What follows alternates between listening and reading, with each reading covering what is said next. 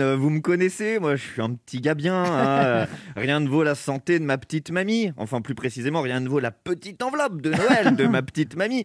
Ah, J'y tiens beaucoup, je veux pas la perdre, euh, ma mamie, au moins autant que, que l'enveloppe. Alors, je lui ai trouvé un rendez-vous pour une dose de Pfizer. Ah, hein. C'est c'est elle qui a choisi son vaccin. Elle m'a dit, moi je veux Pfizer parce que c'était le nom d'un de mes ex 142, Frédéric Pfizer.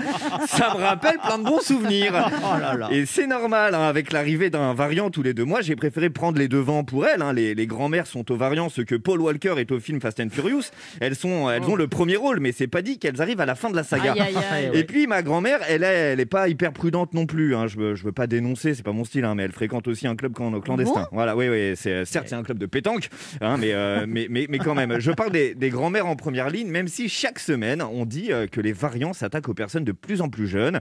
Ah, il le précise à chaque fois. Ça fait plus d'un an qu'il le répète, ça tous les jours. Ah, il peut pas s'attaquer aux plus jeunes éternellement. Hein. Il y a un moment euh, où s'attaquer aux, aux- aux plus jeunes, c'est pas possible. hein. Ou alors bientôt on fera des tests PCR au au fœtus hein, dans, dans la première échographie. C'est un garçon. Ouais, il a le Covid. Oh non. Bref, et avec tout ça, avec tout ce qu'on entend ici et là, au début, bah normal, je sentais que ma mamie, elle était euh, pas hyper confiante hein, à 73 ans.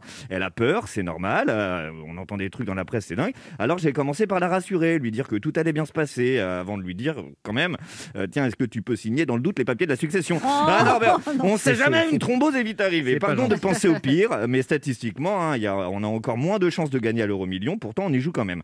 C'est un ami qui m'a donné le plan de Pfizer pour ma grand-mère. Il bosse dans un centre de vaccination qui a été ouvert grâce à l'élargissement des mesures du gouvernement pour permettre une vaccination massive de tous les Français. On a beaucoup parlé des stades notamment, hein, mais ce garage Midas faisait très bien l'affaire.